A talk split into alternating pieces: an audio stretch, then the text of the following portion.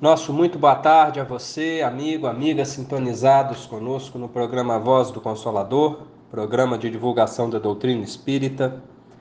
Eu sou Danilo Pedrosa, trabalhador do grupo da Fraternidade Espírita Caja Krishna, trazendo nesse domingo aos nossos companheiros a palavra do Espiritismo, as reflexões dessa doutrina que nos envolve, que nos ampara, que nos fortalece, que nos prepara para os nossos desafios diários dessa existência, sempre nos consolando em nossas dores, sempre nos dando a explicação necessária para que possamos, sem revolta, sem dores, é, maiores do que as que de fato realmente vivemos, para que possamos enfrentar esse desafio que é o desafio da evolução espiritual, do crescimento espiritual, para nós que ainda somos espíritos é, muito atrasados na escala espírita e necessitamos dessa palavra amiga nos acompanhar, desse guia de conduta que é a doutrina espírita. Antes da gente fazer a nossa reflexão, né, nós gostaríamos de lembrar a todos que o programa Voz do Consolador, né, durante este ano de 2021, boa parte dele, e agora em 2022, segue é, sendo vinculado no Spotify, né, que é um aplicativo é, de áudios e dentro desse aplicativo existe né, o, o canal A Voz do Consolador. Então, todos os domingos é vinculado um novo programa a este canal, né? E nós pedimos aos nossos companheiros que prestigiem escutando os programas, né? Teremos acesso ao programa de hoje, temos acesso também aos programas anteriores, gravados, né, por mim e pelos demais companheiros que conosco fazem parte dessa tarefa. E a gente pede que divulgue a todos neste trabalho, para que esse trabalho possa chegar ao maior número possível de corações é, e de irmãos necessitados. Então, todo domingo é vinculado um novo programa. Quem quiser ouvir algum programa que não ouviu, né, não pôde escutar no domingo, pode escutar durante a semana, pode buscar os, os programas antigos também. Né? A vantagem da plataforma é essa. Então a gente pede aí a divulgação de todos do canal. Lembramos também dos estudos né, que se realizam nas casas espíritas, é, o Grupo da Fraternidade Espírita Caja Cris, o Grupo da Fraternidade Espírita André Luiz, que são os grupos que promovem este programa Voz do Consolador, ainda continuam com as suas atividades presenciais interrompidas, né? mas têm disponibilizado os estudos públicos das plataformas virtuais, pelo grupo da Fraternidade Espírita Caja Krishna, na página do grupo no Facebook, que é a GFE Caja Krishna, todas as segundas e quintas-feiras, às 20 horas, e todos os domingos, às 9 da manhã. Temos sempre algum companheiro da casa, da cidade ou né, da região, com a possibilidade dos estudos virtuais, até companheiros de regiões mais distantes, têm feito os estudos para nós todas as segundas e quintas às 20 horas e todos os domingos às 9 da manhã. Já pelo grupo da Fraternidade Espírita André Luiz, na página do grupo no Instagram, que é a GFE André Luiz, todos os domingos às 18 horas. É, nós temos também é, algum companheiro da cidade, da região, realizando algum estudo público para nós. Então a gente pede também né, que divulguem esses trabalhos das casas, né, que prestigiem esses trabalhos. Sabemos da dificuldade que foi né, para cada uma das casas se adequar para este trabalho. Então a gente tendo a oportunidade de prestigiar e de divulgar né, nesse momento é, de tanta necessidade ainda para muitos de nós, a gente sabe o quanto isso é importante, o quanto esse trabalho né, pode é, reverberar é, aos corações do nosso país, até né, de outros países que podem, é, pelas plataformas virtuais, é, receberem o conteúdo espírita. Então a gente conta com todos também para essa divulgação. Saudando a todos né, no novo ano, a última vez que estivemos conversando com os nossos companheiros aqui foi no ano passado, né? Foi em dezembro do ano passado quando fizemos o último estudo, né? A última reflexão para este canal é, foi em dezembro, né? Iniciamos um novo ano e a gente, embora já com alguns dias transcorridos, nunca é demais desejar a todos né, um bom ano novo, né, um ano de muitas possibilidades de trabalho no bem, de muitas possibilidades de mudança para todos nós, mudanças para melhor né, na nossa vida, que a gente possa ter a disposição e a sabedoria de aproveitar as oportunidades que temos nessa nossa existência, nas nossas existências, para que possamos avançar, para que possamos crescer tanto intelectualmente quanto moralmente. Né? O grande objetivo de todos nós, espíritos encarnados aqui na Terra, é isso, da evolução. E essa evolução se dá pelos dois, duas asas que são dadas ao espírito para que possa ascender ou voar é, à condição de espírito puro, o conhecimento moral e o conhecimento espiritual. E nessa tarde vamos tratar especificamente de, do ponto da educação moral. Né? A educação que é tão falada, que é tão lembrada é, por todos nós brasileiros como a alavanca de transformação do nosso país. Né? Vivemos um ano eleitoral este ano, né? mas daqui a pouco, mais à frente, teremos candidatos, campanhas sendo realizadas e é quase que de maneira unânime que os candidatos que se apresentam né, na, na, na vida política é, do nosso país, do nosso estado, do nosso município, sempre colocam como prioridade a educação, sempre colocam como é, alavanca de transformação, é, projeto maior para as suas plataformas políticas, o investimento, a, o aprimoramento da questão da educação.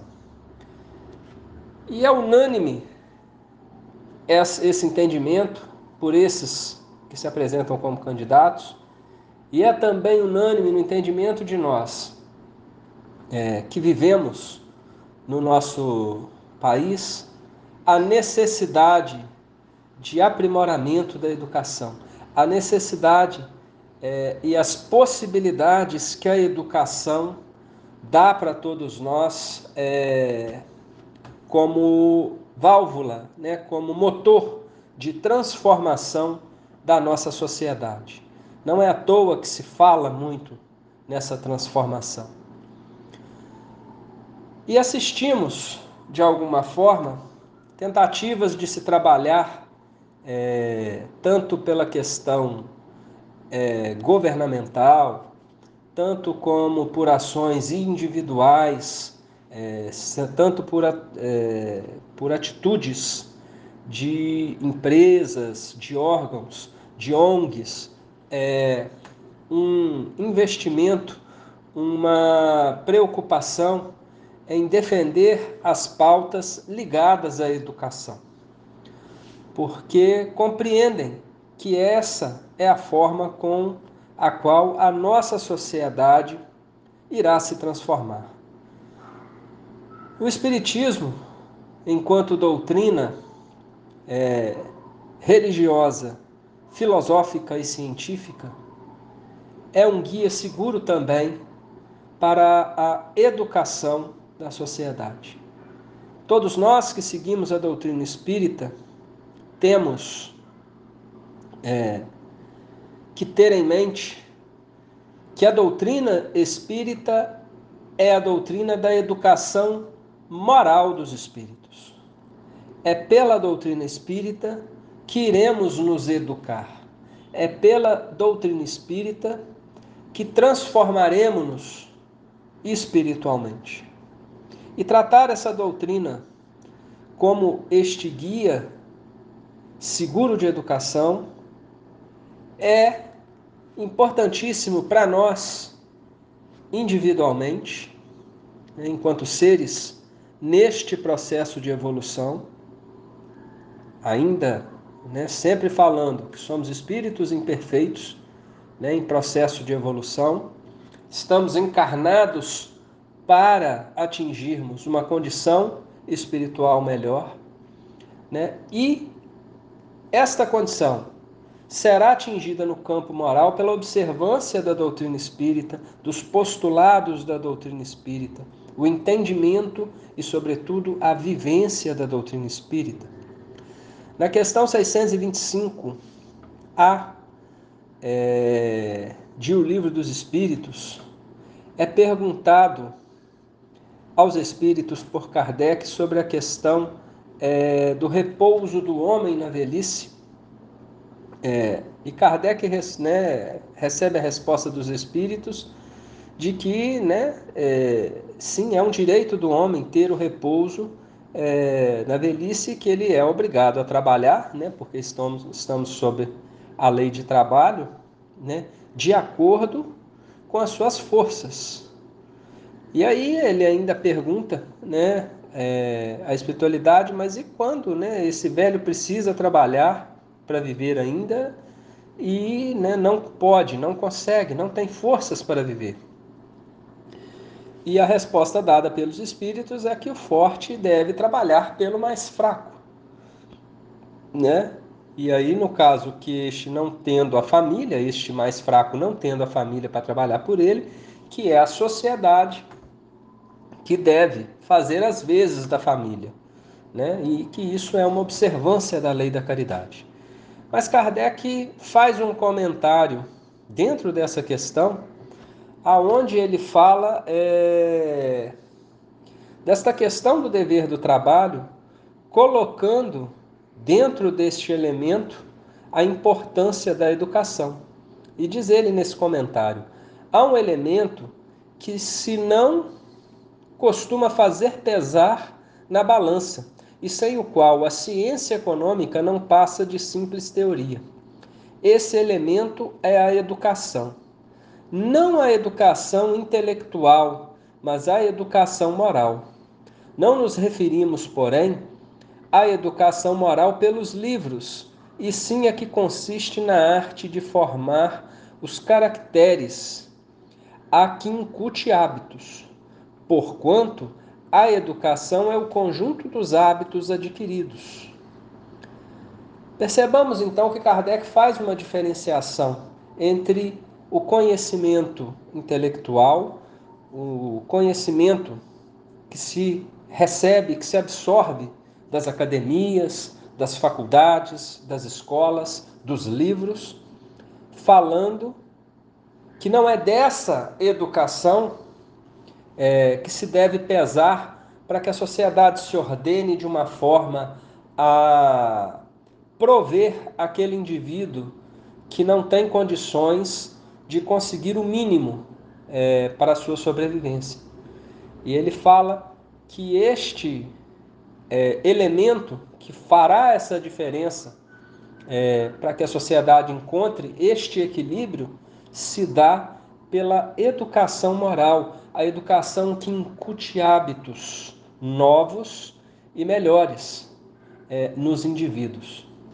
Nós espíritas, que sabemos é, e acreditamos nas múltiplas existências, temos a noção do quão importante é a necessidade de que se adquira novos hábitos, a necessidade de que se trabalhe a educação moral como garantia de um porvir melhor. A gente, pela questão das, da necessidade de reencarnação, né, somos colocados sob um véu do esquecimento, né, do qual nós não teremos é, detalhes, na maioria das vezes, claro, não teremos detalhes e conhecimentos a respeito do que vivemos em vidas anteriores. Mas nós temos, pela lei de ação e reação, a certeza de que, ao escrevermos o nosso presente, ou seja, vivermos a nossa vida atual, estamos, né, pelo livre-arbítrio, fazendo as nossas escolhas e escrevendo e vivendo o nosso presente, mas estamos também garantindo o nosso porvir pelos hábitos do presente. Sabemos que os sofrimentos que vivemos nas vidas atuais são resultados de escolhas equivocadas nossas no presente, claro, né? nós não podemos eliminar os nossos erros presentes dos resultados que encontramos nas nossas vidas atuais, mas muitas questões que nós vivemos é, atualmente são resultados dos erros que nós tivemos no passado. Portanto, é, adquirir hábitos novos no presente, bons hábitos no presente, trarão para nós tranquilidade quanto ao nosso porvir, quanto às nossas futuras existências, porque bons hábitos vão gerar em nós boas ações, bons pensamentos, boas reflexões. A lei de causa e efeito é similar à lei de ação e reação conhecida no mundo acadêmico, né, de que para toda uma ação é, existe uma reação proporcional de igual força e valor. Né? Se nós lançamos uma bola numa parede, essa bola quica na parede e volta para nós com a mesma força que nós lançamos. Portanto, tudo o que nós fazemos no presente de bom retornará para nós de bom, na vida presente e nas vidas futuras. Tudo que nós fazemos e fazemos equivocadamente no presente retornam para nós como dificuldades, como dores e como sofrimentos na vida atual, se não na vida atual, na vida futura.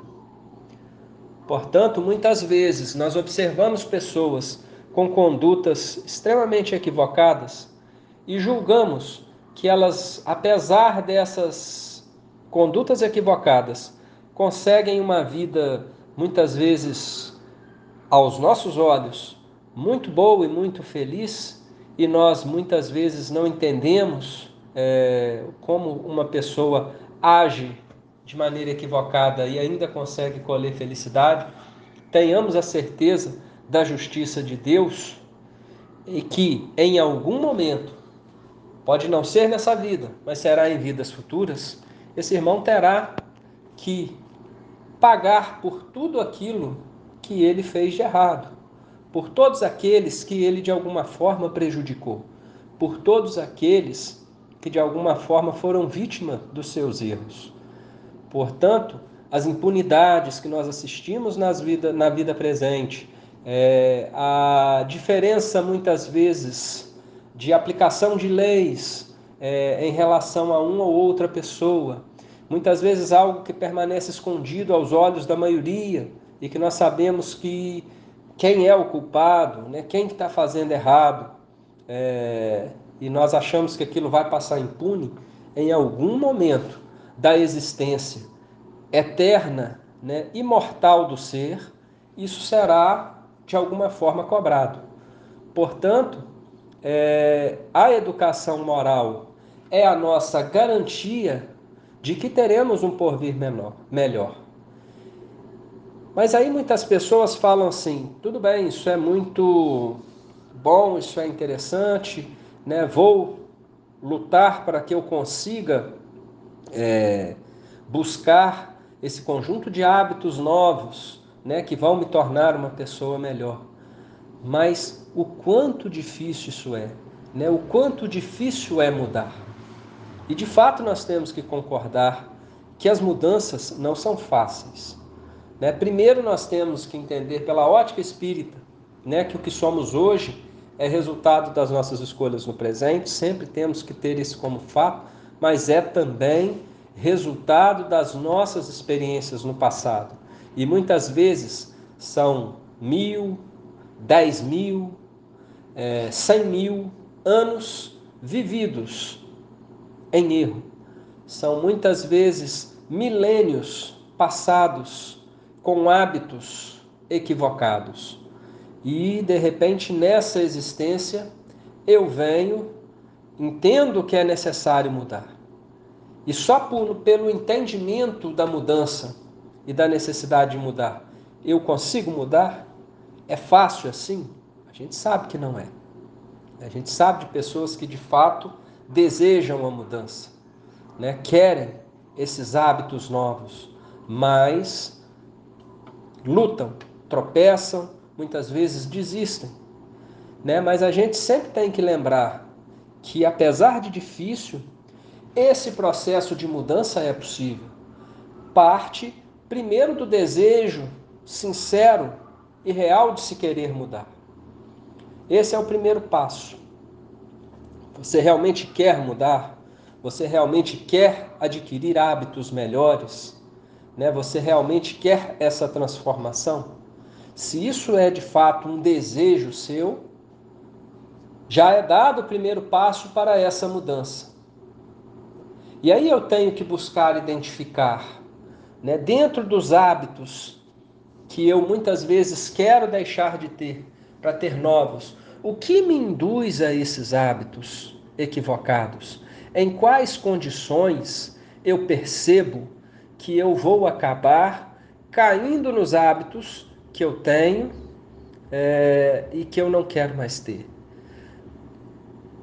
É necessário que eu faça esse, essa identificação para que eu comece a evitar as situações que me conduzam aos meus hábitos equivocados.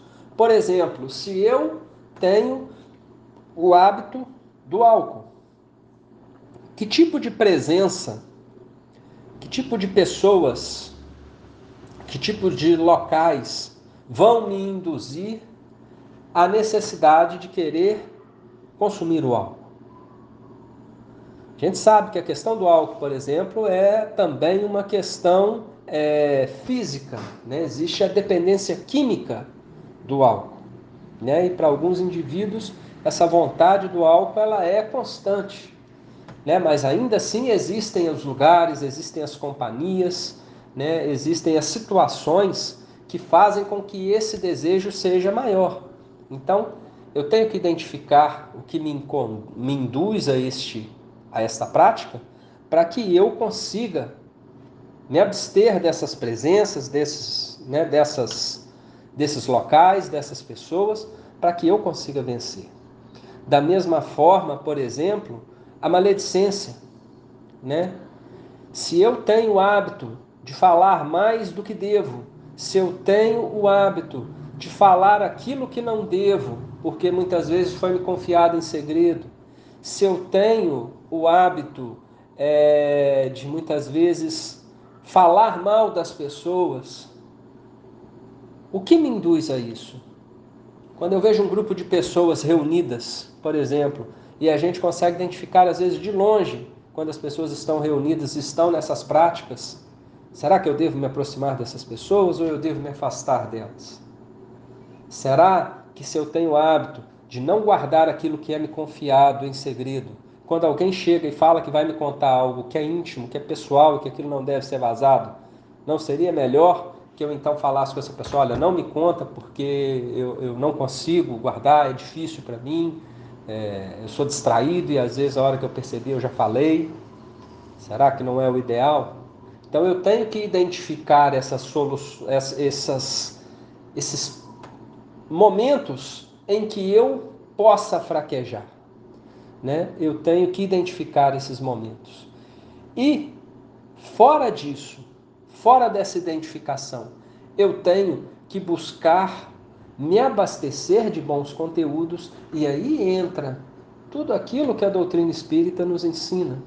Né? Entra todo o trabalho que a doutrina espírita faz das palestras públicas, dos bons livros, das boas obras, né, dos bons ensinamentos que a doutrina espírita traz para nós, porque isso vai confrontar com tudo aquilo que eu tenho de erro do meu passado.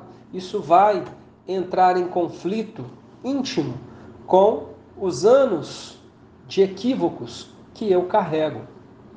E me abastecendo do bom, eu crio este conflito interno que muitas vezes me dá a possibilidade de respirar e fazer uma escolha ante a um momento decisivo que se apresenta para mim. Se eu só tenho dentro de mim é, reações negativas, no momento em que a vida me apresenta uma dificuldade, é natural que eu busque no meu íntimo reações negativas para lidar com aquela dificuldade. Eu vou estourar, eu vou ficar nervoso, eu vou agredir as pessoas, tanto verbalmente quanto fisicamente, porque quando a dificuldade se apresenta, o meu interior só é cheio disso, pelos meus erros do passado, pelas minhas escolhas do presente. Mas se eu escolho outras situações no presente, no momento em que uma situação negativa se apresentar a mim, eu vou ter no meu íntimo muitas e muitas reações negativas do passado, mas eu vou ter algumas positivas do presente. E de repente isso pode amenizar uma reação negativa. De repente, em um momento eu consigo respirar e ao invés de reagir de maneira violenta, eu consigo me refrear, eu consigo me tranquilizar para que eu possa tomar uma atitude melhor. E aí eu estou trabalhando a minha educação moral. E muitas vezes isso não vai ser suficiente e eu ainda vou errar. E talvez eu não consiga promover a mudança que eu gostaria de promover em mim nesta existência, porque eu ainda carrego muitos e muitos erros do meu passado, mas eu vou ter plantado a semente para que numa próxima existência esta transformação, essa mudança que eu desejo se dê de maneira mais fácil. Portanto, quando eu inicio nessa existência o meu processo de educação moral, pelos valores da doutrina espírita, talvez eu não consiga ainda me educar moralmente de maneira completa nessa existência, mas eu já vou ter avançado alguns passos para que na próxima existência eu avance mais alguns. E avançando gradativamente, um dia eu completo esse processo de educação moral. Eu passo a ser um indivíduo que carrega em mim apenas hábitos, né, que são esses conjuntos, né, que são que é a educação, é são um conjunto de hábitos adquiridos, eu passo então a carregar comigo, a ter adquirido todos os hábitos de um espírito moralmente educado. Isso a gente traz para desafio individual do ser já formado nessa existência. O adulto, né, aquele que tem é, a sua escolha plena né, e que é responsável plenamente por si mesmo. Mas nós temos que entender que nós temos sob a nossa responsabilidade jovens e crianças que são também espíritos milenares, muitas vezes espíritos mais antigos, mais é, que estão há mais tempo na estrada do que nós, mas que nessa existência se apresentam para nós sob a nossa responsabilidade. E no caso destes espíritos, não é nosso dever, nós não podemos deixar com que eles busquem esses hábitos na juventude por eles. É nossa responsabilidade enquanto pais e responsáveis por esses espíritos, haja vista que o livro dos Espíritos esclarece para nós que a paternidade é uma missão, ou seja, é um dever que Deus coloca a nós para com aqueles que nós recebemos como filho. Né? Esta é a nossa missão. Então, haja vista este caráter missionário da responsabilidade dos pais em relação aos filhos, neste caso especificamente, nós não vamos esperar com que eles busquem estes novos hábitos para se educarem moralmente. Nós, pais, temos a obrigação de educá-los moralmente.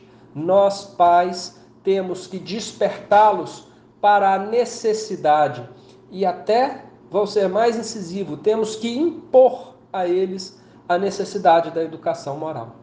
Portanto, assistir, muitas vezes nós assistimos é, e sabemos e vemos relatos de pais que colocam a evangelização espírita como algo que o filho deve buscar se ele quiser, se ele tiver interesse, é uma falha enorme de educação que esses pais estão cometendo com esses filhos.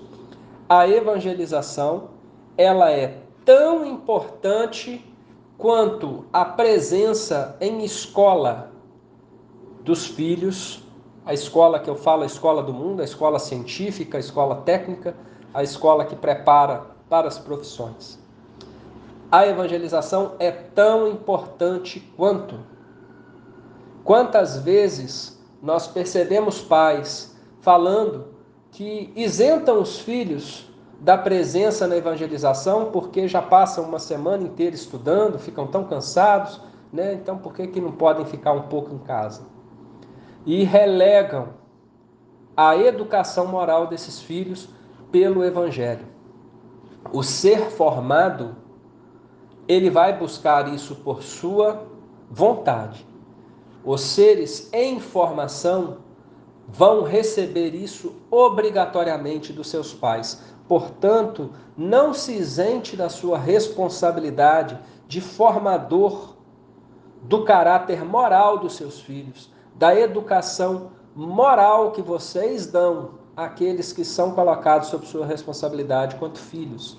Exijam a presença desses filhos na evangelização espírita. Faça o evangelho no lar. Traga o evangelho para o seu lar.